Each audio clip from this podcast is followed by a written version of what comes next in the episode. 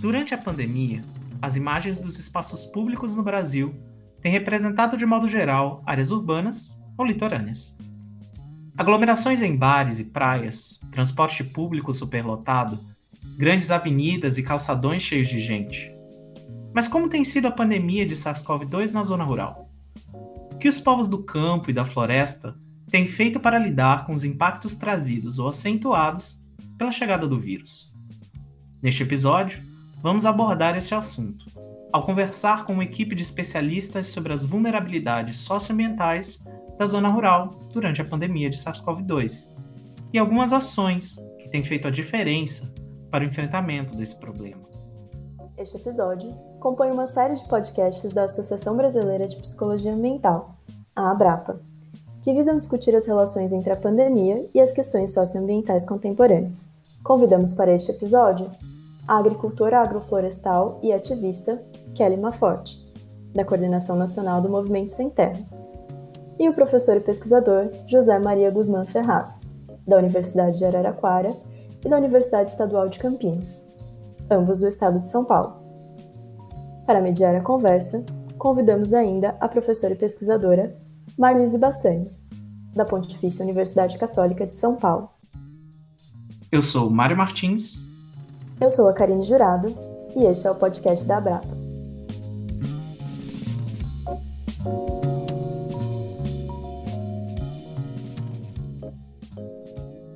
A professora Marlise é quem inicia a nossa conversa, apresentando o conceito de vulnerabilidade. Vulnerabilidade é, tem, abarca, ela é normalmente associada, um conceito associado à pobreza, mas ele não se restringe a isso. Né? E, é, ele envolve dimensões que são econômicas, é, sociais, políticas, ambientais, e envolve é, situações é, de precariedade, digamos assim, é, de baixa renda, de precariedade no trabalho ou de exclusão no do trabalho, é, acesso precário aos bens mesmo, né, que o Estado tem que prover ao cidadão de bem-estar, e as condições básicas de vida. E é, envolve também o ciclo vital, né, que a gente, psicólogo, gosta de falar muito, mas é que está todo na, na vida da gente. Então, desde uh, as crianças até os idosos ou pessoas com deficiência. Quanto maior a vulnerabilidade, maior a exposição a riscos.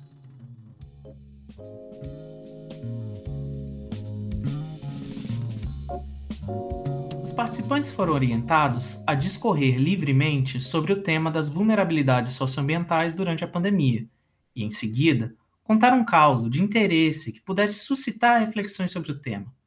Os causos serão apresentados ao final do episódio, então escute até o fim.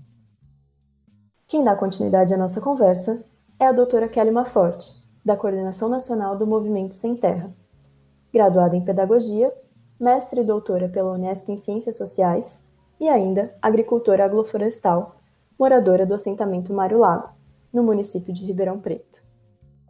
É, então, falando um pouquinho né, sobre é, esse período da pandemia, né, bastante importante a gente situar, né, como é, já nos ajudou aqui a professora Marlise, que a vulnerabilidade ela é ampla, né? E quando a gente pensa em vulnerabilidade é, no contexto né, do campo brasileiro, né, no contexto rural, e nos povos no campo, a gente de fato percebe que essa vulnerabilidade ela é diversa. Primeiro, porque a gente está diante de uma pandemia é, que não é um fenômeno de laboratório, né? Ela é uma consequência de uma ação que é extremamente desequilibradora da relação humana com a natureza. Isso imaginando que nós, seres humanos, somos parte da natureza mas nós temos feito né, ações, né, não só nós indivíduos, né, mas aí principalmente quem tem poder, né, e as empresas do capital têm desenvolvido uma relação que lamentavelmente é propagadora, pro, potencialmente propagadora de muitas pandemias. Isso porque é, a destruição das florestas tropicais no mundo, que é um fenômeno relativamente recente, né, se a gente imaginar há quanto tempo a gente está aqui nesse planeta, mas essa destruição das florestas tropicais, muitas vezes em detrimento da expansão das commodities agrícolas e minerais, elas têm causado muitos desequilíbrios. As florestas, elas têm muitas conexões, conexões que nós estamos, inclusive, aprendendo sobre elas muito recentemente. A ciência tem nos ajudado a entender essas conexões variadas que tem na florestas, nas florestas.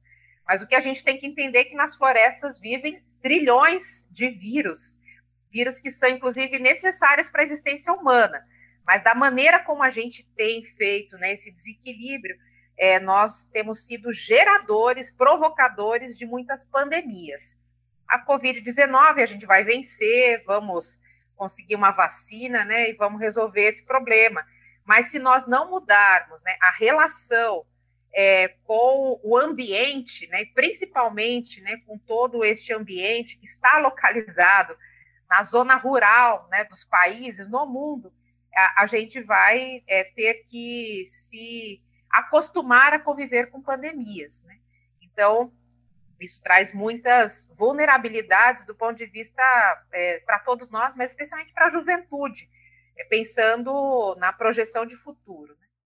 A juventude é uma preocupação, mas não é a única. Na continuidade de sua fala, Kelly destaca as disputas de hegemonia que têm ocorrido no cenário mundial e expandido desigualdades e, consequentemente, vulnerabilidades sociais e ambientais. Uma outra questão importante, né, que também é macro, mas que envolve aqui o nosso tema, é a questão da própria disputa de hegemonia do ponto de vista econômico-político no mundo, né? Então, durante a pandemia, a gente está percebendo né, mudanças do ponto de vista da geopolítica.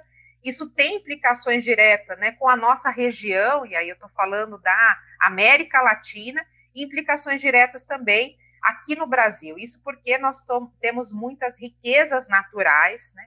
temos uma grande né, possibilidade aí ainda, né, infelizmente, de exploração sobre a, a, a, terra e os territórios, né, e também sobre a água, energia e riquezas minerais.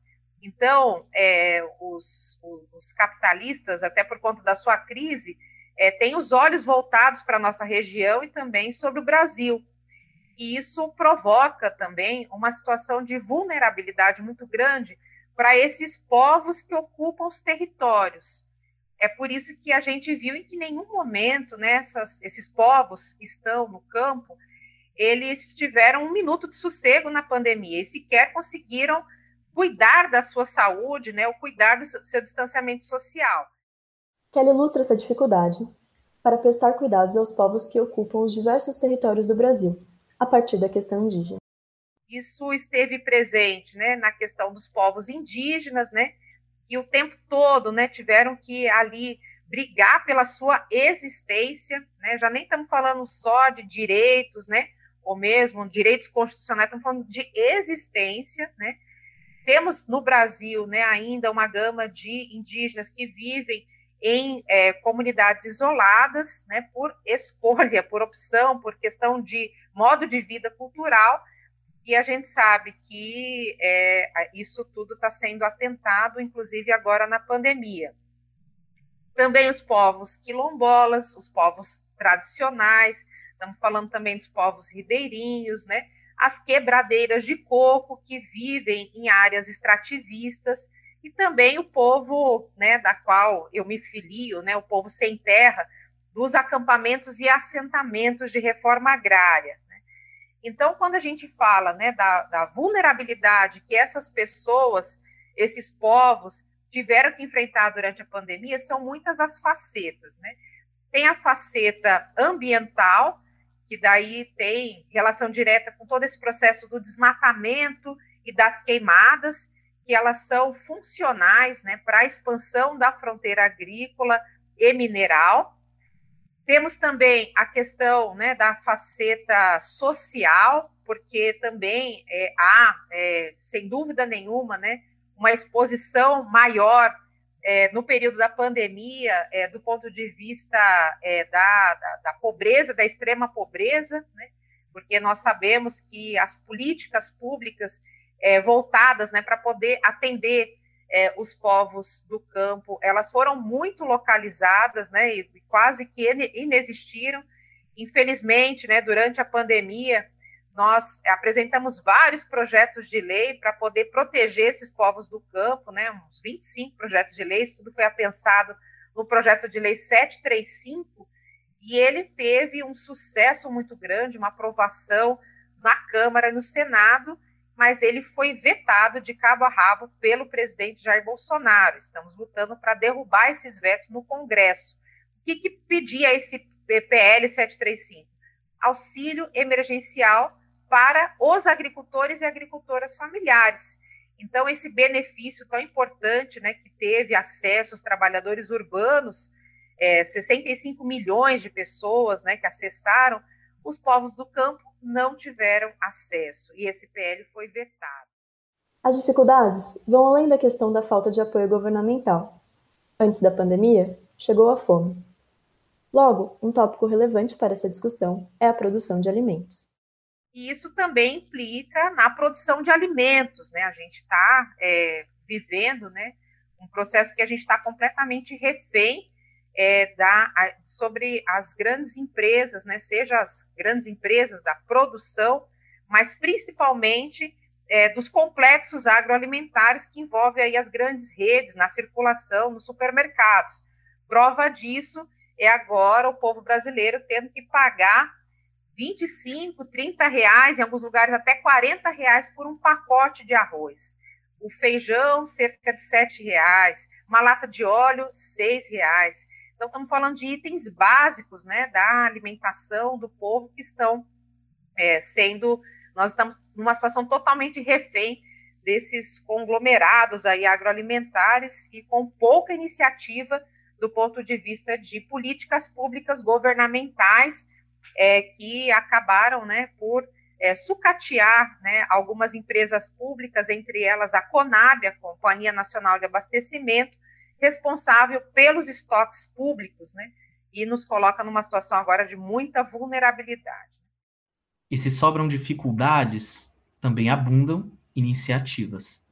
A solidariedade dos movimentos em garantir comida àqueles que mais necessitam é uma delas, detalhadas por Kelly. Uma outra iniciativa bastante importante, né, que o nosso movimento, o Movimento Sem Terra, mas também outros movimentos se somaram, foi na questão da solidariedade nos alimentos. Então, logo no início da pandemia, nós começamos né, a nos cuidar ali, nos proteger nas nossas áreas, nos nossos territórios de acampamentos e assentamentos, mas nós logo percebemos que a gente tinha uma missão de aumentar a produção de alimentos, não somente para a gente poder se alimentar, para a gente poder comercializar, mas para a gente distribuir gratuitamente nas periferias do país. E a gente percebeu que é, antes mesmo do vírus chegar nas periferias, né, ali para março e abril, a fome tinha chegado antes. Então era muito urgente, assim, imediato, a gente multiplicar as hortas, né, para as colheitas, né, para a gente conseguir chegar nas cidades, né até desde o início da pandemia, nós estamos com 3.400 é, é, toneladas de alimentos né, que foram é, distribuídas. Isso é, ainda, né, ainda é pouco né, diante de tudo que a gente encontra, tanta panela vazia que a gente encontra pela frente, mas sem dúvida nenhuma tem sido um esforço importante é, que a gente vê ali na prática a importância e a atualidade da gente fazer ainda uma reforma agrária no nosso país, da gente incentivar hortas urbanas, da gente ter bancos populares de alimentos, mas a gente também ter uma presença nas comunidades das periferias. Porque além do alimento, né, além da orientação em saúde, além da orientação ali com os aplicativos para as pessoas acessarem o auxílio emergencial, a gente encontrou muitas pessoas que querem conversar, dialogar. Então, esse espaço de escuta, de acolhimento, foi bastante importante.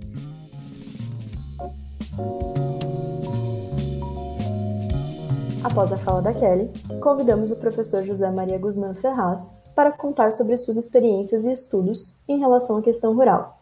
e, mais recentemente, durante a pandemia. Ele começou sua fala a partir da ruptura entre a relação homem e natureza. Nós estamos vivendo num, numa situação de um, de um, planeta doente, de uma vida doente das pessoas. Né? E deve-se isso justamente a essa, esse rompimento da relação homem-natureza, que os antigos tinham como Gaia. Na Europa e aqui na, nas Américas nós temos a Pachamama, né? essa relação homem-natureza muito forte, pessoa-natureza muito forte. E essas relações que nós estamos vivendo hoje, como a Kelly disse, né, tem a ver com a relação homem com o ambiente. O ambiente é totalmente artificial. Então, dentro do nosso trabalho, é, a gente vive em cidades, em construções, em carros, e nós temos que focar no retorno com esse vínculo emocional que a gente tem com a natureza. Senão a gente não vai conseguir sair diferente dessa, dessa pandemia, né? E a gente não vai formar vínculos com aquilo que a gente não conhece. A gente não forma vínculo com aquilo que a gente não conhece. Então, essa educação, essa, é, na verdade, uma que a gente diz, uma alfabetização ecológica, né? As pessoas terem contato com a vida no campo de verdade, que os movimentos sem terra têm hoje muito forte. Muita gente veio da cidade para o campo. Essas pandemias todas e a Covid-19 HIV antes, né? É, e a Covid-19 agora com a relação homem, ambiente e animal. E com a criação concentrada de animais, ou seja, com esse modelo de agricultura que devasta o ambiente, devasta as florestas, com isso essa, esses animais silvestres têm uma aproximação com os animais é, domesticados pelo homem, bovinos, caprinos, frangos, né, aves e suínos principalmente, que tem uma, uma, proximidade com o homem muito próxima, né, de antígeno, anticorpo e relação até de órgãos mais semelhantes, né? E esses distúrbios aí que levaram também à Covid, não tem dúvida disso, né? Essa aproximação lá do, do morcego com um animal silvestre na, na China e depois chegando o homem e a disseminação rápida desse vírus depois. Isso vai continuar como a Kelly falou, continuando esse modelo de exploração do ambiente. E a exploração do ambiente não é apenas um efeito da ação humana. Ela é plano de governo em diferentes lugares do mundo.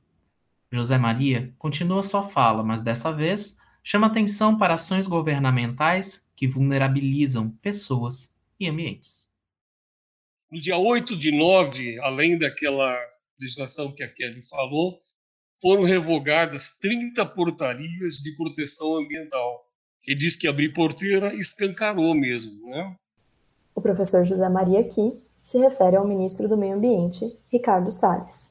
Então, 30 portarias que tinham relação com proteção ambiental, fora a extinção de Insimbio, IBAMA, os órgãos que cuidam de, de reforma agrária e de extensão rural, os poucos que sobraram, né? E a liberação de 500 agrotóxicos só em 2009 nesse governo. E pior, além de liberação, e mais 200 agora. Então, nós temos mais ou menos 3 mil agrotóxicos registrados. Isso vem para a nossa comida, vem para a nossa água, vem para a nossa saúde. Só para ter uma ideia, além de, dessa liberação, tivemos uma mudança na legislação, mudança dos critérios de avaliação de agrotóxicos. Com essa mudança de avaliação de agrotóxicos, 702 agrotóxicos que eram tidos como altamente tóxicos foi reduzido para 42, um passe de mágica, assim, como se fosse uma, uma varinha de condão. Tínhamos 702 agrotóxicos liberados como extremamente tóxicos, de repente passou para 42. Simplesmente porque mudaram agora a forma de classificar. Agora, para ser classificado como extremamente tóxico, ele tem que causar morte até poucas horas após o contato ou ingestão. Antes eram consideradas efeitos teratogênicos, cancerígenos e outros aí que deixaram de ser considerados. Então, se matou na hora, é extremamente tóxico. É uma loucura essas mudanças, né? 81% do nosso arroz foi exportado em 2019. Quer dizer, nós ficamos sem um estoque regulador que cabe, caberia a Conab estar tá fazendo. Então, nós temos uma, uma, uma quebra dos órgãos reguladores que refletem também numa época de pandemia como essa, todo mundo ter com menos dinheiro, por mais problemas ainda.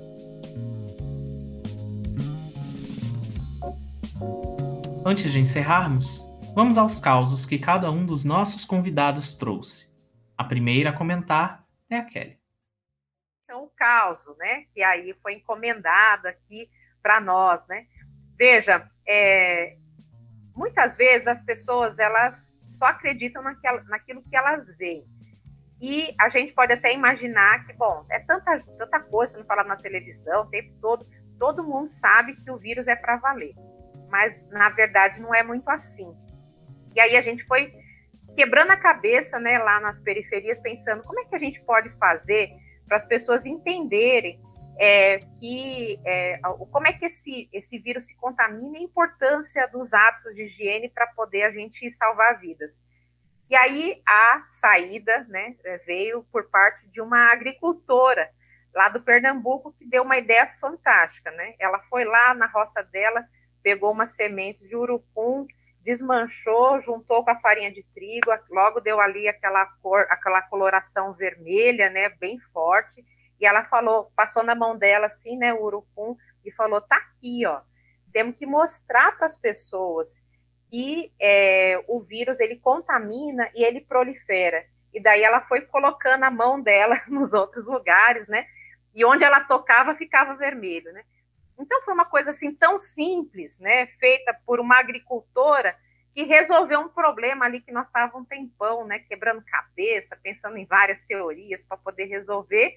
E foi a roça dela e a semente de urucum que resolveu a parada. A gente falou: pronto, acabou a reunião, bora fazer ali os experimentos com urucum. E agora isso aí está em todos os estados e tal. E ela está super feliz, sabendo que uma ideia que ela deu né, foi super importante e com certeza ajudou a dar uma concretude ali num debate que a gente estava fazendo. Né?